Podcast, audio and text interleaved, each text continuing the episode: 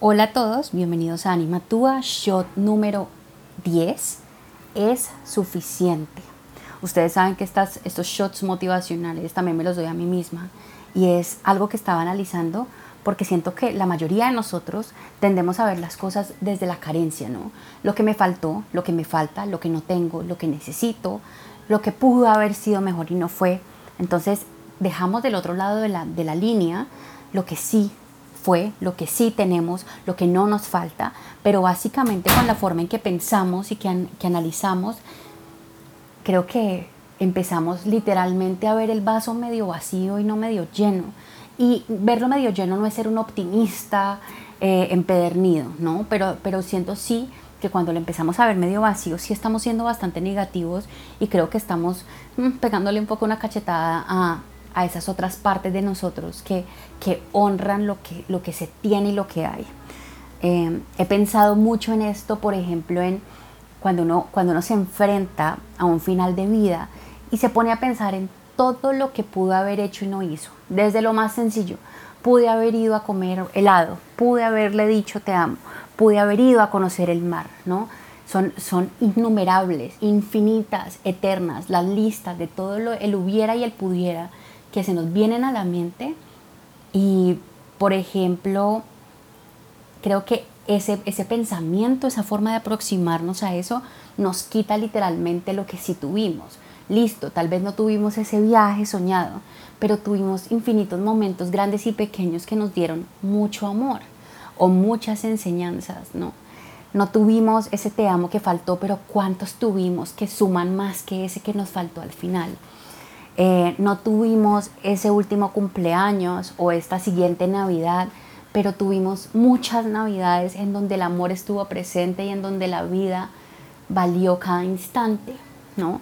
Eh, creo que si fuéramos sensatos, objetivos, imparciales y pusiéramos en una balanza realmente estas dos partes de lo que sí tuvimos y de lo que no tuvimos, la balanza siempre nos quedaría más inclinada del lado de lo que se tuvo, pero se nos olvida. Y somos ingratos y un poco mal agradecidos porque dejamos que lo que faltó, que es invisible, intangible, inmedible, pese más que lo que ya sabemos que nos llenó el alma y el corazón. Sé que si nos sentamos y lo hablamos, siempre van a haber faltado más momentos. Siempre se nos ocurriría incluso algo que antes no se nos había ocurrido, pero que ahora nos hace sentido y nos hace falta siempre, porque somos tan ilimitados y el mundo es tan ilimitado que, que nos van a quedar muchos pendientes. Pero ¿cómo es posible entonces que midamos la vida, el amor, las relaciones por lo que faltó y no por lo que se tuvo? Creo que nos toca cambiar el chip, cambiar esa manera de abordar las relaciones y abordarnos a nosotros mismos. Y claro, en este momento me estoy mirando al espejo y podría también sentarme a hacer una lista de todo lo que no me gusta de mí, y si más bien hago una lista de lo que sí me gusta, ¿no debería valer más eso? Si hago una lista de todo lo que me falta como persona, seguramente no termino y seguramente quedo reducida a algo pequeñito en un rincón, sin capacidad ni ganas de pararme. Y si más bien entonces yo me miro y digo lo que sí tengo, lo que sí soy, lo que he logrado construir, ¿por qué no? ¿No? Y cuántas de esas listas imaginarias que hacemos no son ni siquiera nuestras, sino que las hacemos a partir de las realidades de los demás y no de la nuestra. Hay muchas cosas que en mi vida me hubiera gustado hacer diferentes. Muchos momentos que me hubiera gustado que fueran distintos. O recreo o imagino momentos distintos en mi mente de lo que quisiera haber hecho con, con mi familia en algún momento de mi vida. Pero esos, esos momentos imaginarios opacan por completo los reales que aunque imperfectos, fueron perfectos.